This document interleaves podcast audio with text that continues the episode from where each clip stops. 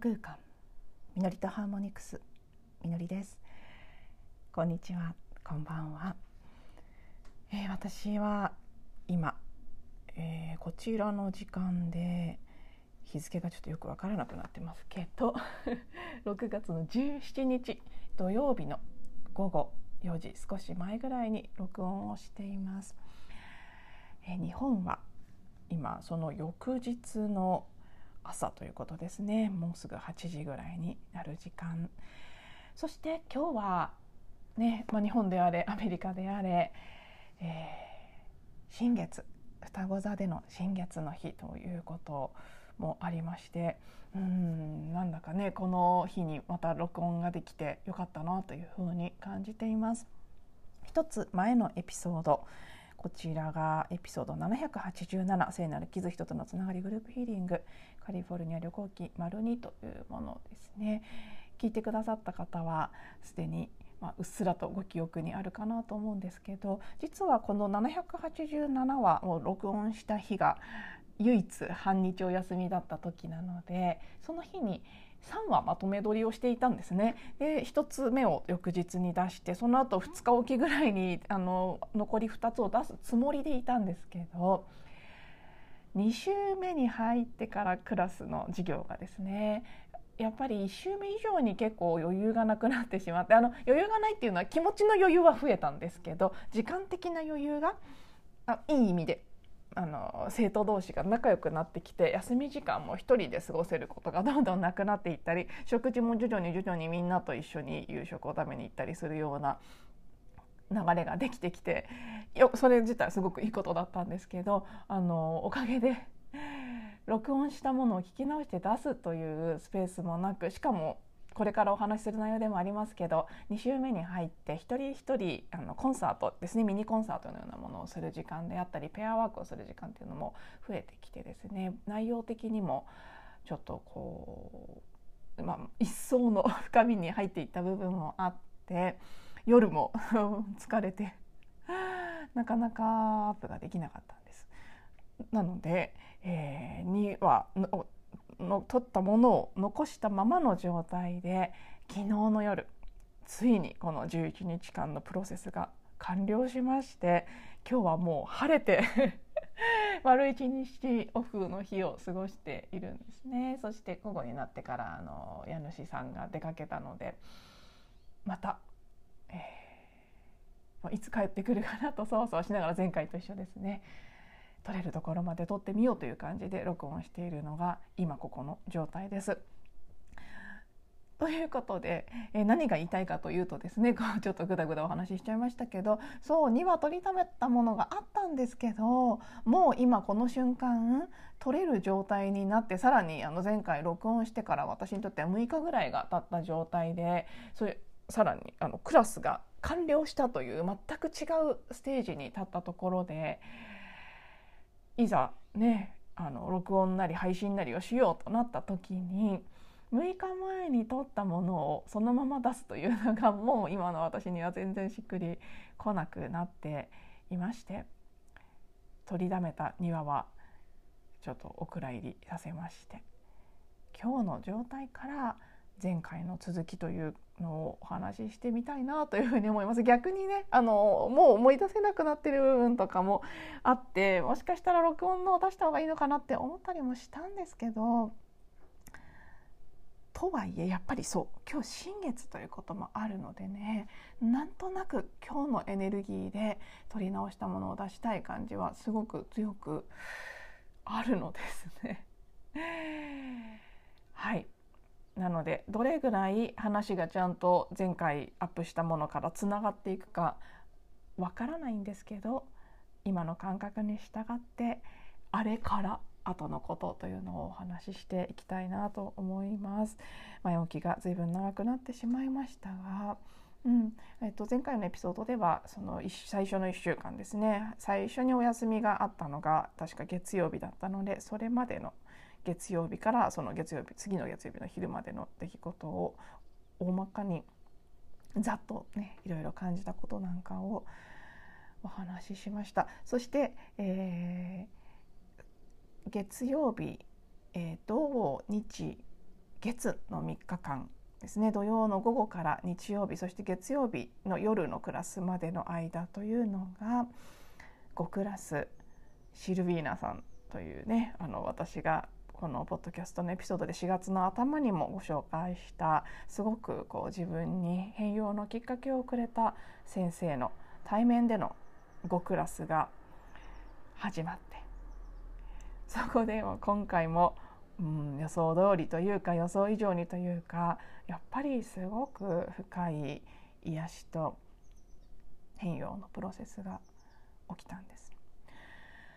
え、あの1週間前に録音した時はそのことを2話に分けてお話ししたんですけど今日の気分ではなんとなくそれをギュッとねあのもう今消化しきってる状態なのでもう少しコンパクトにかいつまんでお話ししてそのことを1話そしてその後の1週間のことを1話という形で2話ぐらいに分けてお話しようかなと今のイメージとしては思ってるんですけど。うんなんかね どんなこともそうですけど過ぎて振り返ってみると面白いなって何だったんだろうあれはって思いますよね。あの前回録音した時は私はまだ渦中にいて渦中にいながらある程度落ち着いてきたなぐらいの状態でお話ししていたんですね。そのシルビーナさんのクラスが5クラスある中の最後の1クラス。私が前回の音声を録音した後に受けた月曜日の夜に受けたクラスというのは全部のまとめというか最初の4クラスで変容をガーッと起こしてそして最後の1クラスでそれを落ち着けるという感じの立て付けだったのでその最後の完了の落ち着けるプロセスをする前に録音してたものだったんです。今はもうそのシルビーナさんの5クラスの最後のまとめもやり終えさらにその後に続いた全部のクラス全体としてのストーリーもやっぱりあるのでそれも受け終えた状態なのでもっとクリアに全体像が見えている感じでその今の私の場所から何が起きたのかっていうのを見ると1週間前お話しした時に感じてた何が起きたのかっていうの以上に奥行きとかその意味というのが見えてきている。感じですねなので、まあ、とにかく今はもう本当に客観的に面白いなああいうことが起きるのってって思ってるんですけどもある意味事件的なことが起きたんですちょっと。なので、えー、こちらの音声でそのこと詳しく話していこうと思うんですけど。まあすごいですね音の力そしてそのシルビーナさんの、うん、場を作る力でもありシャーマニックな見えない存在とつながる力でもありとにかくその変容を起こす力ということだと思うんですけどそして同時に私の力でもありますね。それを私自身が自分のハイヤーセルフとともにコミットして受け入れるということを決めていたからこそ起きたこと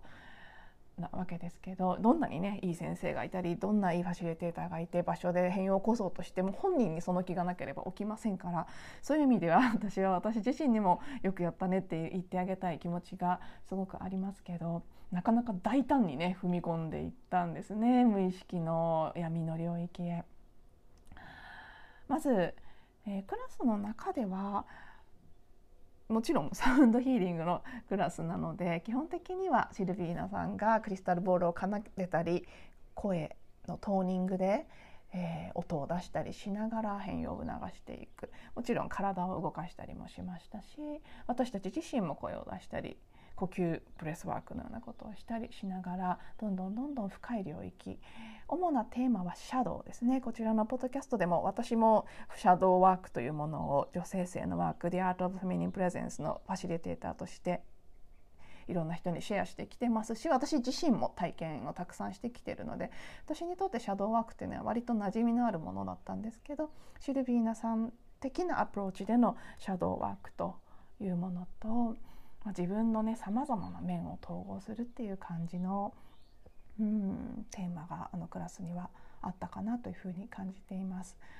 とにかくあの音でやるワークというのは全てそうですけど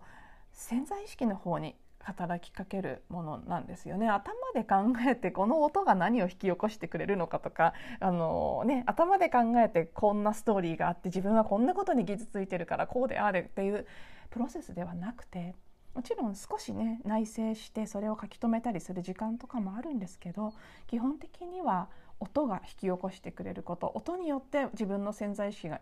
気がこうトリガーされてね見せてくるものというのに委ねていく感じのプロセスになります。その体験をクラスの中でしていってそしてまず第一段階として、えー、と初日の夜のクラスですね。シルビーナさんが一人あの被験者というかなんて言うんでしょうかね。デモをやるシルビーナさんのヒーリング普段トリートメントセッションをどんな形でやってるかっていうのをみんなに見せてくれる時間があって他の生徒たちも全員何ら何らかのそのヒーリングの楽器を手に持って参加しながら体験見るという形だったんですけどあの彼女はね私がやっぱりはるばる日本から来たということもどれだけ葛藤しながら行くことを決めたのかということも知っていたのでその時デモのあの、ね、受ける側に私を指名してくれたんです。でやりたいやることに対してねなんかあの抵抗がなければやってみないっていう感じで言ってくれて、まあ、抵抗はあったんですけど 抵抗はあるっていうかねあのデモの被験者になっちゃうと何しなきゃいけないかっていうと何を感じてるかとかを喋んなきゃいけないんですね。でその時点でまだ英語に不安が あのだいぶなくなってましたけどまだあったのでえでもでも説明できるか分かんないからみたいに言ったらもうその時点でクラスメートがもうだいぶ理解してますから いいからやれみたいな感じの 大丈夫だからってこうポンって押される感じで真ん中に寝てシルビナさんがやってくれるプロセスというのを受けたんです。そこでまず1つ目の大きな解放が起きたんですね一つ前のエピソードを聞いてくださった方は別の授業でリスというねリスという先生のクラスの中でペアワークをした時そのたまたま先生とペアになってその時彼女が見たものをシェアしてくれた。で私がねかつて女神官のような存在であった時にその光五光とかすごくハートに大きな愛を持っているようなそしてねあの第三の目にクリスタルが埋まっているそんな姿が見えたんだけれどもその時黒いベルトが胸に、えー、巻きついていて何かすごくその抑圧されたものと大きな愛とその両方を感じたっていうシェアをしてくれてこれがその先大きな何かにつながるんじゃないかっていう予感がしたというところはね一つ前のエピソードでお話ししたんですけどまさに思った通りになってシルミーナさんがや私にしてくれたヒーリングのプロセスの中でその黒いベルトを取るということが起きたんですね。いろいろただ促されるま間に無意識でいろいろ質問に答えながらやっていく。うちに勝手にそれが起きた。そこをやろうって思ってたつもりではないんですけど、うん、本当にねつながっていた一つのセッションであるかのようにまるでそこに向けてワークをした。そしたらこれはねあこういうグループの場ではよく起きることですけど私はその時自分が一人こううんデモを受ける立場になってちょっと申し訳ないなみたいな気持ちもあったんですけどむしろ逆で私はそういうのに対してすごくオープンなのであのあんまり抵抗がないですね。起きることに対して怖さもそんなにないんです自分の感情が出てくることであったりすごくこうトラウマ的なものを解放することとかに対してとてもある意味レジリエンスというか耐性が強いので。まあ、そのプロセスを結構私にとっては自然体で切り抜けた切り抜けたというか体験したんですどっぷり。そしたらまあ、私が思ってる以上に他のメンバーっていうのはそういうのを体験することに対して抵抗がまだあったみたいである意味私が前に出て私がそのプロセスをやったことでみんなのブロックをこう代わりに解消したような形になったみたいなんです。で多くの人が私がセッションを受けてる時に感じたことと同じことを自分の中で感じていたみたいでうん、うん代わりに解放してくれてありがとうとか、ま、あなたがあの場で言ったことはまさに私が感じてたことだった言いたかったことだったありがとうってことをすごくたくさんの人に言われてあまあ私はね皆さん聞いてくださってる方はいつもご存知の通りものすごい共感体質ですから。その場にいる人のものは当然私の中を通って出てきているはずなのでまあ、私のだと思ってたものがどれだけ私のだったのかさえわからない集合意識のものでもありそのグループの場のものでもありという形で、えー、出てくるものをねその場で解放することができたので私にとっても多分その場にいたみんなにとってもよかった。その黒いベルトっていうのは簡単に言うともちろん言葉にできるものではないですけど何かというとその表現することのに対する抑圧であったり自分の自信のなさであったりすごくそのね空気とか自由とかその自分が本当にまさに解放される自由に解き放たれるっていうことをこう抑えている黒いベルトは抑えているものでありそれを外して解き放たれるということの第一歩をそのセッションの中ですることができなのでその1日目の夜に自分の自信がないという部分を主に癒したんですけどその1日目のプロセスが終わって帰ってからなんとなく私の中でこうピコンってフラグが立って気になったことがあったんですね。私の意識の中にはいつも最初の傷ですね一番表面にある層の苦しみとか痛みとして自分に自信がないとか自分を表現できないとか自分らしくあれないとかそういった悩みが常にあるんですけど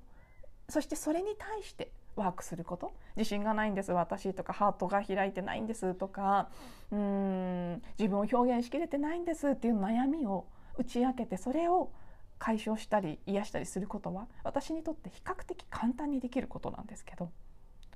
もう一つ深い層があるっていうのをその一つ目の表面にある層を癒したことで感じたんです。ただ感じたんです。そしてその奥にある層がどんなものかという質感も感じたんですね。それはこのことも以前も何回か多分シェアしたことがあるのでどこかしら記憶にある方もいらっしゃると思うんですけどそして私自身もだからこそうっすら今までも気が付いていたんですけど自分が例えば傲慢であるとか偉そうであるもしくはすごそうであるとか自慢やみたいな感じですねとかもしくはそんなにその傲慢とか自慢やとかひけらかすとかそういう悪い風にしてるわけじゃなかったとしても何か自分が立派なものになってしまうとかすごい存在になってしまうこともしくはそういう集団の場で目立ってしまうこととか自分がいい思いをしてしまうこととかに対する恐れとかそういうこう何て言うんでしょうね。別にズルをしようとしてるわけじゃないけれどもなんかずるく結果的になってしまう自分っていうことに対してそっちの自分を見ることを恐れてる。だからいつも力がなくて自信がなくて弱々しくてちょっとこう引っ込んで引っ込み思案ってやつですね。隠れている自分というのを作ってる。でも本当に恐れてるのはその自信がないこととかではなくて本当の悩みはと言ったらいいですかね。本当の根っこにある悩みは自信のなさではなく自信がある自分を見せてしまうことなんじゃないかという感じのことです質感的に言うと。うまく言葉にはしきれないけど多分、ね、伝わってると思うのでこれ以上は説明しないことにしますけど。そう。なんかこう謙虚な自分で隠している傲慢な自分そっちに触れたくないんだ自分はということに改めて初めてではないですけど改めて意識が向いたんです。そしてこの傲慢さというシャドウは今までも何度か自分自身でシャドウワークで扱ってきたことがあるテーマなんですね。なのであまた傲慢さのシャドウを見るのかなって思ってたんですけど今回はなぜかそれが傲慢さのシャドウというよりももしかしたらそのさらに一歩奥に行ったのかもしれないんですけどあの英語で people pleasing という言葉があってこれある意味流行り用語みたいで私が普段見てる YouTube のタロットリーディングの動画なんかでもよく出てくるんですね。people pleasing が、まあ、そうでそれをこう克服するみたいなことをいうことがすごく多いなので特にこういうスピリチュアルなこととかに興味を持ついわゆるそのセンシティブでエンパスエンパスと呼ばれるね共感体質の人たちにすごく多い傾向なんだと思うんですね。日本人でももちろんそうだと思いますけどまたちょっと大きな車が通ったのでノイズが入ってますね。えーと、共感体質であればあるほど人の気持ちが分かりすぎてしまったり人の表情が読めてしまったり、ね、空気を読むってやつですねいわゆる日本人にありがちなそれができすぎてしまうからこそ人を怒らせないように不快にさせないように人にこう気に入られるように喜ばれるように自分がどうしたいかよりも周りの気分をいかに害さないかというところにフォーカスがいってしまってそれをしすぎる結果自分が何だったのか自分が何を求めているのか自分がどうしたいのかとかが全然わからなくなるこれはもう完全にエンパスあるあるだと思うので私のねこの番組を好んで聞いてくださっているような方にはうんうんあるあるっていう方はすごくいっぱいいらっしゃると思うんですけど、まあ、まさに私も今回そこに意識が向いた。なんで傲慢な自分とか偉そうになってしまう自分もしくはそのすごそうになってしまう自分とかそれを恐れてるかっていうとそれを出したら嫌われるって思ってるからですよね。もしくは嫌われるまでいかなくても相手の気分を害すると思ってるから。ねまあ、フィールバッドというやつですけど例えば当たり前ですよね。クラスの中で誰かが飛び抜けてすごかったりしたら他の人は本当はそうじゃないんですよ。だけど今まで私たちが生きてきた世界のパラダイムの中では誰かすごい人がいたら周りの人はそれと自分を比べて自分はすごくないという思いを感じて嫌な思いにならざるを得ないという。今まで世界がそういうふうに構成されてきたのでね別にわざとこう自慢しようとかじゃなかったとしてもですよ。誰かが自分の輝きなり才能なりを見せてしまうということは他の誰かを不快にさせるなりある意味でもですよ。何かこう落ち込ませるなり怒るっていうのとはまたちょっと違いますけど嫌な気分にさせることにつながりかねないと。そういうふうに今までは世界が動いていたし繊細であればあるほど敏感であればあるほど人のそういう気持ちを感じ取ってしまう。だからこそ自分ができるだけ目立たないようにとかできるだけこうね人と違ったことをしないようにとかもしくはねあの偉そうにとか嫌な感じにならないようにっていうのを多くの人がすごく気をつけて生きていってます。ね日本なんてまさにあの出る杭は打たれるという言葉がある文化ですからまさにそう。かんそうです。まさにそれです。出る杭になることを恐れてる。だから自信がない弱々しい自分をずっと作ってきたんだっていうことに、まあ、その初日の夜なんとなくこうピコーンって自分の中で浮かんできてそしてその気づきがあった上での2日目だったので2日目はもう朝からこの自分の新しく出てきたテーマとしての people pleasing 人を喜ばせようとしすぎて自分がどうしたいのかが分からなくなってしまうという性質であったりそう人に嫌われないように人から嫌がられないように人の気分を愛さないようにそれを第一優先に生きてきた自分自身っていうのを深く見てみようというふうに思って2日目を迎えたんです。はい、で、えーと、今回このエピソード1話にまとめるって言っておきながらやっぱりねもうここまでで25分近くになってしまったのでやっぱり2話にします1回は1回切ってここからここからが大きな出来事が起きた部分なので全然話しきれてないですね。はい、えー、また2話目に続きます。最後まで聞いていただいてありがとうございます。次のエピソードでお会いしましょう。